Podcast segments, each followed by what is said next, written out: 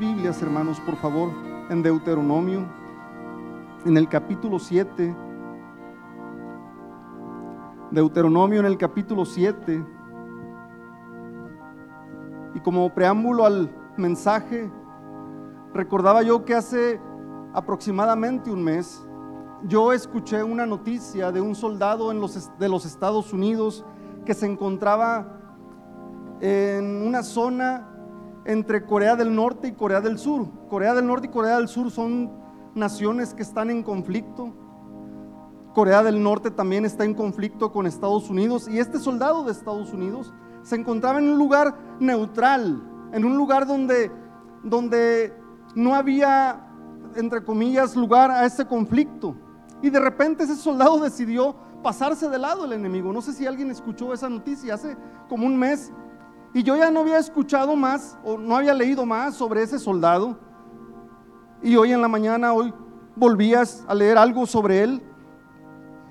Pero encontramos nosotros a través de la Biblia como desde Génesis, durante la Biblia y en Apocalipsis, encontramos al pueblo de Dios peleando batallas, peleando batallas. Y no encontramos en la Biblia que haya una zona neutral donde uno puede estar seguro, quieto, reposado, sin pelear, sin esforzarse. No, no, no, no encontramos esto en la Biblia. Y aquí en Deuteronomio 7 quisiera leer algunos versos, versículo 1 al versículo 8.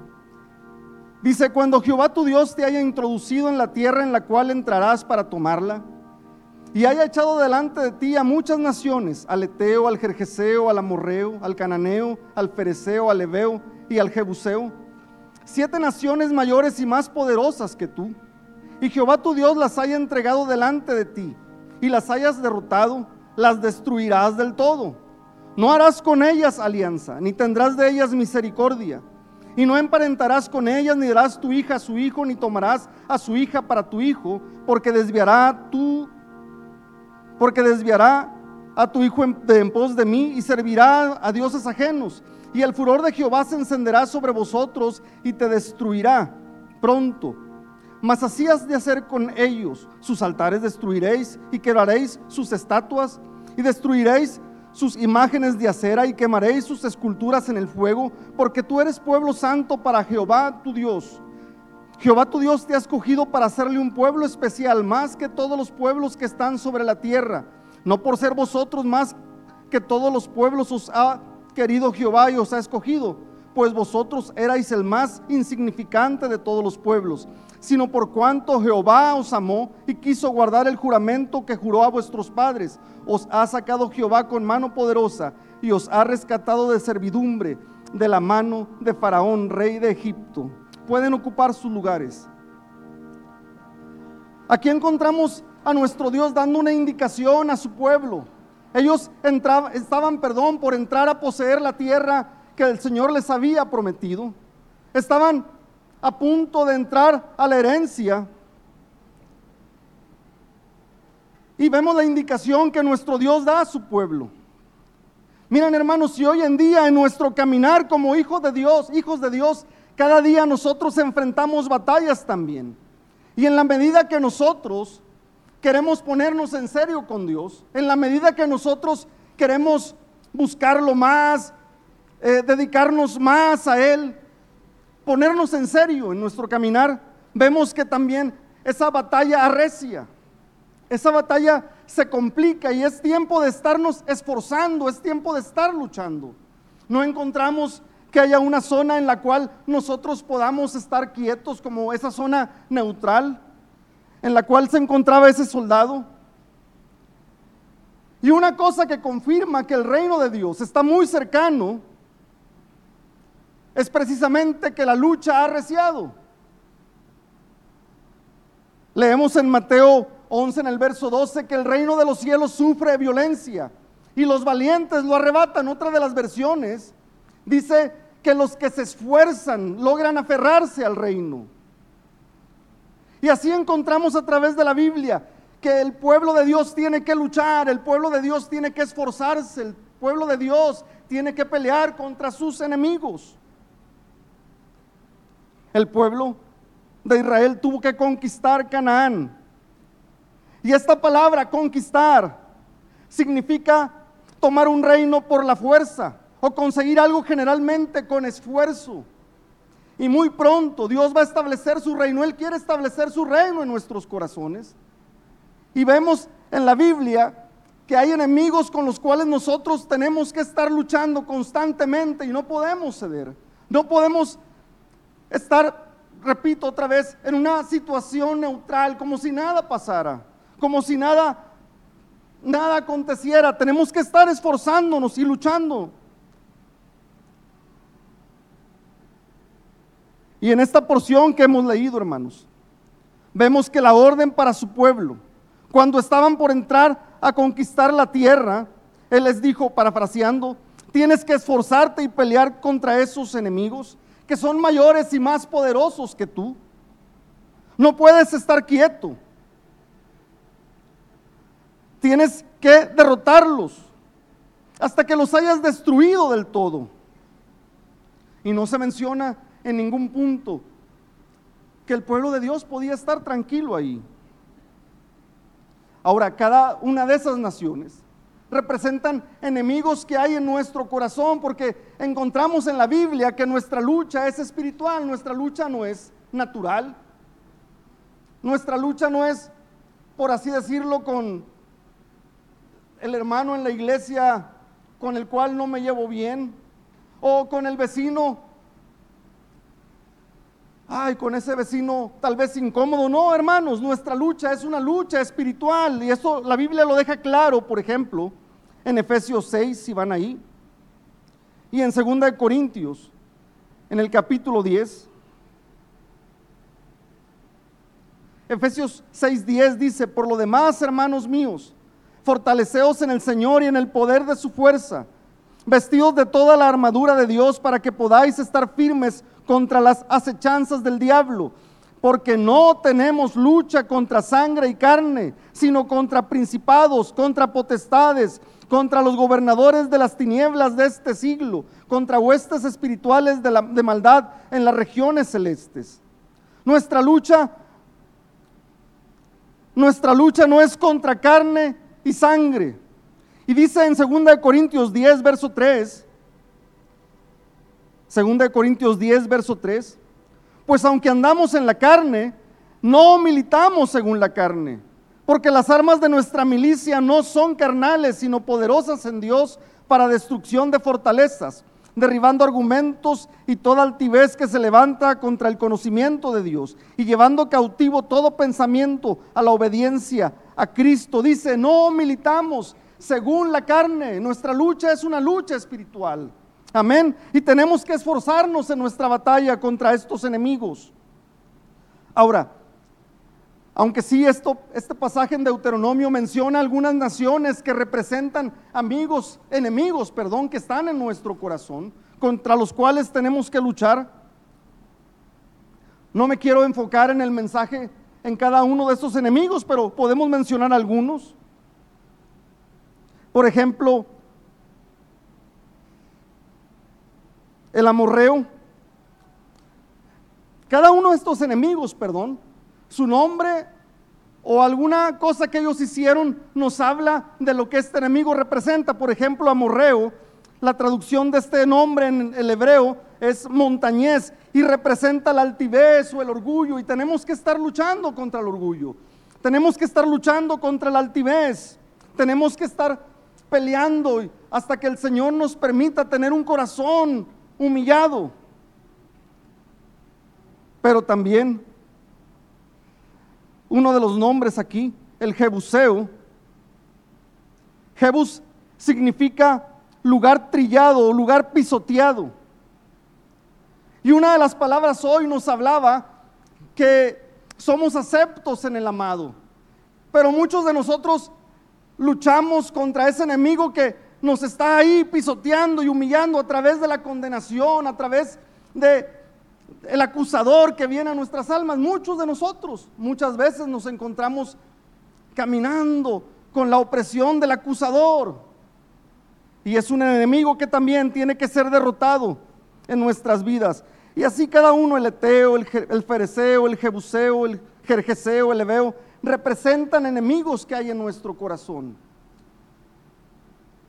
Con los cuales nosotros tenemos que estar luchando para que nuestro Dios pueda conquistar este Canaán, esta tierra también, nuestro corazón.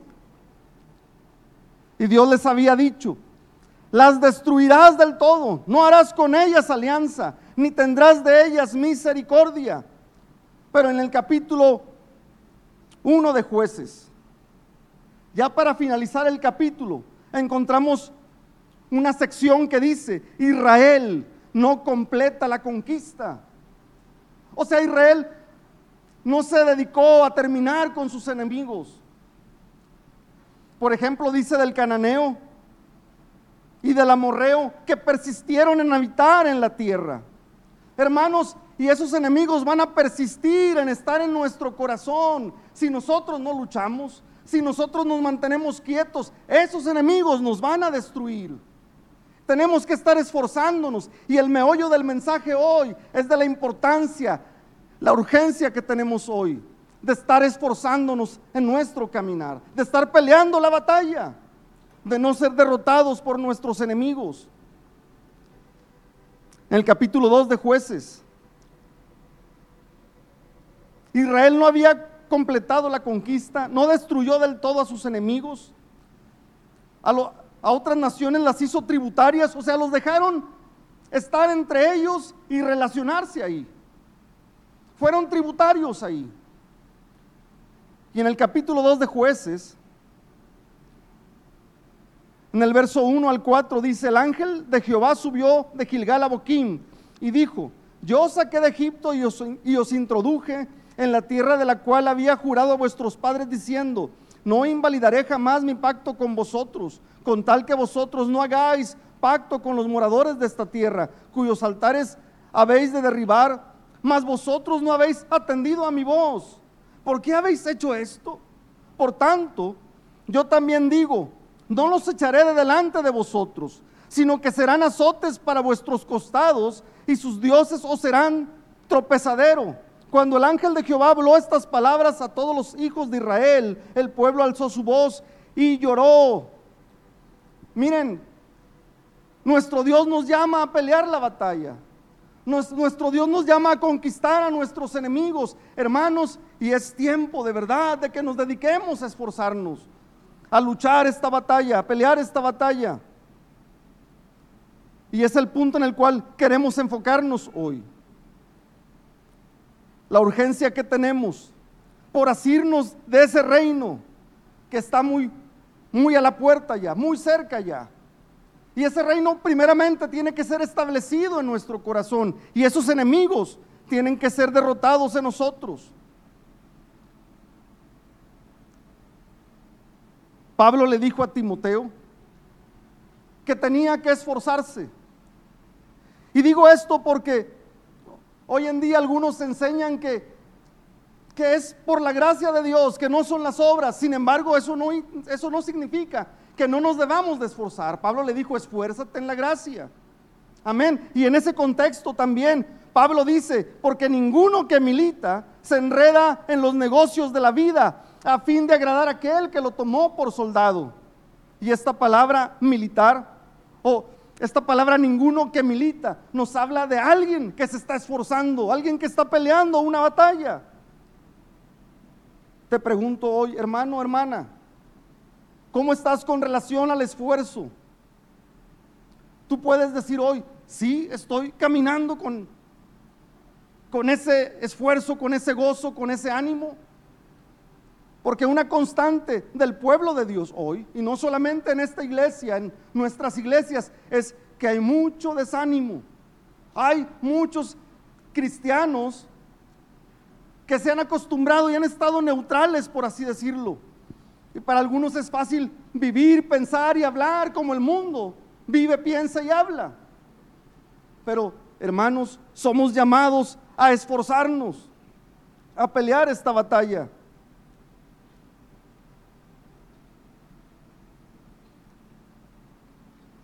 En primera de Pedro 5,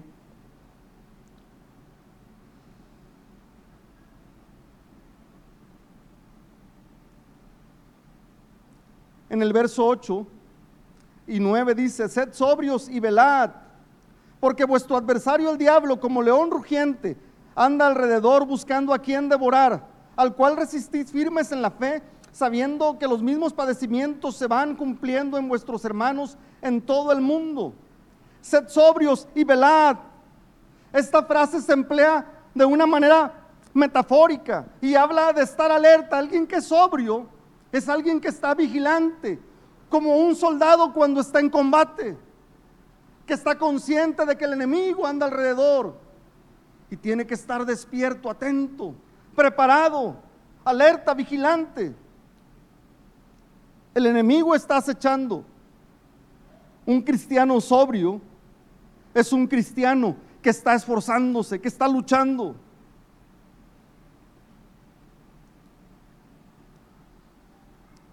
En situaciones de conflicto bélico, se llama zona neutral al espacio geográfico que entre las partes combatientes queda neutralizado y asegurado, libre de las hostilidades de la guerra pero en la guerra que como cristianos estamos peleando, hermanos, no hay una zona en la cual nosotros podamos estar tranquilos. Tenemos que estar luchando hoy. Amén. Si no queremos ser derrotados por el enemigo.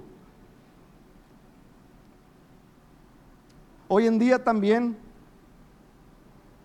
hay naciones en el mundo que se consideran naciones pacifistas. Y cuando hay conflictos bélicos, estas naciones no toman un lado, o sea, no se ponen del lado de uno ni del otro y son naciones tranquilas. Miren, si uno analiza esos países, son países que también aceptan leyes perversas, leyes muy tremendas, donde hay pecados tan graves. Oh Señor, no permitas que nosotros estemos haciendo la paz con el enemigo, Señor. Haznos un pueblo que se esfuerza, un pueblo que lucha.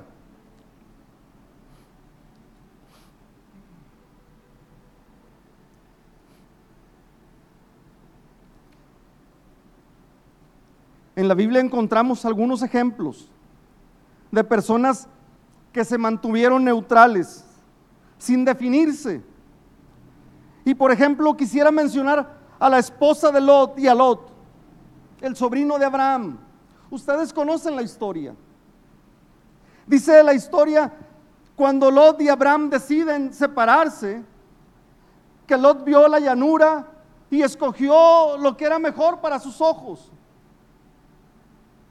Pero encontramos ahí que Lot empezó habitando en la llanura y encontramos en la Biblia que él fue poniendo sus tiendas hasta Sodoma. Y saben, para Lot no había no había una diferencia entre vivir en Sodoma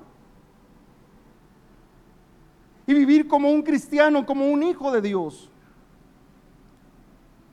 Dice la Biblia que los hombres de Sodoma eran malos y pecadores contra Jehová en gran manera. Lot no se esforzó en hacer una separación. Lot no se esforzó en mantener lo que nuestro Dios nos, había, nos pide como pueblo, que nos mantengamos alejados del enemigo y luchando contra nuestro enemigo. Y saben, a Lot le costó perder a su esposa y perder a sus hijos. Hermanos, aquí, ¿cómo estamos con relación al apartarnos? Cuando hay que hacer una separación? ¿Será que a veces vamos cediendo terreno al enemigo y nos mantenemos en una posición neutral? No, pues no hay que ser tan exagerados, decimos a veces. Pero somos como Lot, que nos vamos acostumbrando a la maldad.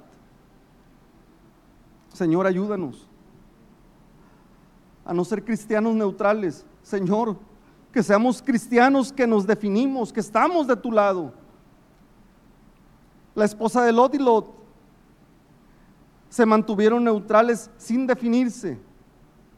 Pero también el pueblo de Dios en tiempo de Elías. Ustedes conocen la historia en Primera de Reyes 18 Aquí encontramos a Elías confrontando al pueblo de Dios y es cuando Elías lanza la pregunta al pueblo y los confronta y les dice, ¿hasta cuándo, pueblo? ¿Hasta cuándo van a claudicar entre dos pensamientos? Si Jehová es Dios, seguidle. Y si Baal, váyanse en pos de él.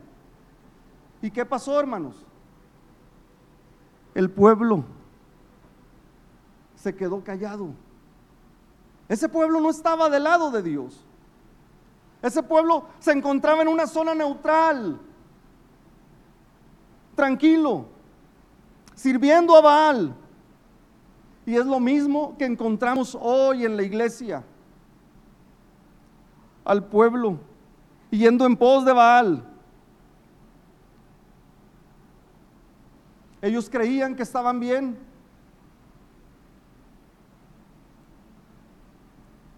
Señor, ayúdanos para definirnos y decidir de corazón ponernos de tu lado en este tiempo, hermanos. Amén. En este tiempo el nombre de Dios está siendo rechazado por todos lados. Si uno es un cristiano verdadero, lo más seguro va a ser un cristiano atacado. Amén. Va a ser un cristiano al cual el enemigo quiere destruir. Señor, pero que nosotros seamos un pueblo que está de tu lado, un pueblo que se decide a seguirte a ti. En Apocalipsis 3 encontramos otro ejemplo de alguien que estaba neutral en la iglesia de la Odisea. Y son ejemplos que la mayoría de cristianos conocen. Y en el versículo 14 de Apocalipsis 3, leyendo hasta el 16, dice, y escribe el ángel a la iglesia en la Odisea, he aquí el amén, el testigo fiel y verdadero, el principio de la creación de Dios dice esto. Yo conozco tus obras, que ni eres frío ni caliente. Ojalá fueses frío o caliente, pero por cuanto eres tibio y no frío ni caliente, te vomitaré de mi boca. Ni frío ni caliente, una iglesia tibia, un cristianismo tibio, un cristianismo neutral. Hermanos, pero para nosotros como cristianos, o somos o no somos. O es negro o es blanco, pero no puede ser gris.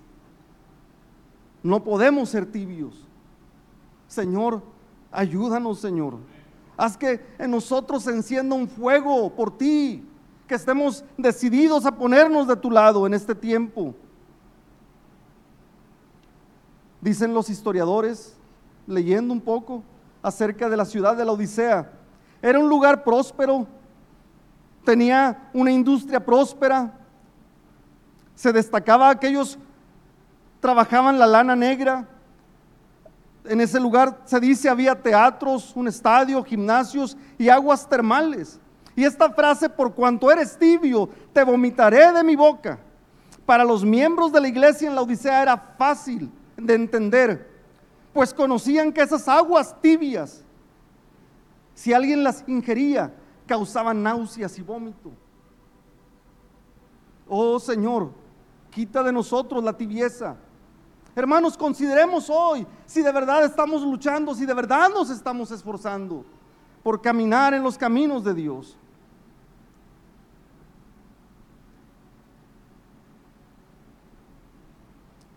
Cuando el pueblo de Israel estaba por, en puntos de su caminata, estaba por obtener cosas grandes en Dios, siempre encontramos que la lucha arreciaba, hermanos, y estamos en este tiempo viviendo que la lucha ha arreciado. Amén. Oh Señor, por tu gracia, Señor, haznos ponernos en serio en este tiempo. Fíjense, cuando Josué y Caleb vieron los gigantes, ellos tenían tal fe y tal convicción que dijeron esto en números 14, versos 8 al 9. Si Jehová se agradara de nosotros, Él nos llevará a esta tierra y nos la entregará, tierra que fluye leche y miel. Por tanto, no seáis rebeldes contra Jehová, ni temáis al pueblo de esta tierra, porque nosotros los comeremos como pan. Su amparo se ha apartado de ellos y con nosotros está Jehová, no los temáis. Pero ¿cuántos del pueblo de Dios tuvieron esta actitud? Solamente Josué y Caleb los otros diez espías enviados por Moisés, Dice que vieron los gigantes y tuvieron miedo. Y dicho sea de paso, otro de las naciones mencionadas en Deuteronomio habla del temor, de aquellos que se acobardan cuando ven las pruebas. Señor, danos un corazón, un espíritu como el de Caleb, un espíritu como el de Josué. Amén. Que ellos puedan ver, que nuestros ojos puedan ver como ellos vieron. Ellos no tuvieron duda, ellos tenían su plena confianza, su confianza plena puesta en Dios, perdón. Sucede lo mismo con David. Cuando vio al gigante Goliat, no se atemorizó, no estuvo neutral tampoco. David le dijo al gigante en 1 Samuel 17, si lo quieren anotar, el pueblo de Dios estaba atemorizado. Ellos cuando salía Goliat, el pueblo de Dios retrocedía y tenían miedo. Y llegó este joven que amaba a Dios y lo conocía. Y ahí en 1 Samuel 17, 45, dice, entonces dijo David al filisteo, tú vienes a mí con espada y lanza y jabalina, mas yo vengo a ti en el nombre de Jehová de los ejércitos, el Dios de los escuadrones de Israel, a quien tú has provocado. Jehová te entregará hoy en mi mano y yo te venceré y te cortaré la cabeza y daré hoy los cuerpos de los filisteos a las aves del cielo y a las bestias de la tierra. Y toda la tierra sabrá que hay Dios en Israel y sabrá toda esta congregación que Jehová nos salva con espada y con lanza porque de Jehová es la batalla y él os entregará en nuestras manos. David tenía tal convicción de que Dios podía derrotar a sus enemigos. ¿La tenemos nosotros, hermanos? Digo esto porque comenzamos leyendo Deuteronomio 7 y lo voy a leer una vez más. Versículos 1 y 2. Cuando Jehová tu Dios te haya introducido en la tierra en la cual entrarás para tomarla, y haya echado de delante de ti a muchas naciones, al Eteo, al Jerjeseo, al Amorreo, al Cananeo, al Fereceo, al Ebeo, al Jebuseo, siete naciones mayores y más poderosas que tú, y Jehová tu Dios las haya entregado delante de ti y las hayas derrotado, las destruirás del todo. No harás con ellas alianza ni tendrás de ellas misericordia. Pero versículos más adelante, en el versículo 23 del mismo capítulo, Fíjense, dice, mas Jehová tu Dios las entregará delante de ti y él las quebrantará con grande destrozo hasta que sean destruidas. Él entregará sus reyes en tu mano y tú destruirás el nombre de ellos de debajo del cielo. Nadie te hará frente hasta que los destruyas. ¿Por qué no lo hicieron, hermanos? Y es lo mismo que nos pasa a nosotros quitamos nuestra mirada de nuestro Dios y vienen las pruebas y a veces nos mantenemos o en una posición neutral o vemos al enemigo y nos desanimamos cuando el Señor ya ganó la victoria. Amén, cuando el Señor promete que Él va a derrotar a nuestros enemigos, pero sí nos pide que nos esforcemos, que sigamos avanzando en nuestra caminata que luchemos contra nuestros enemigos. Y hoy, hermanos, es necesario que cada uno de nosotros aquí consideremos si de verdad estamos luchando, estamos esforzándonos.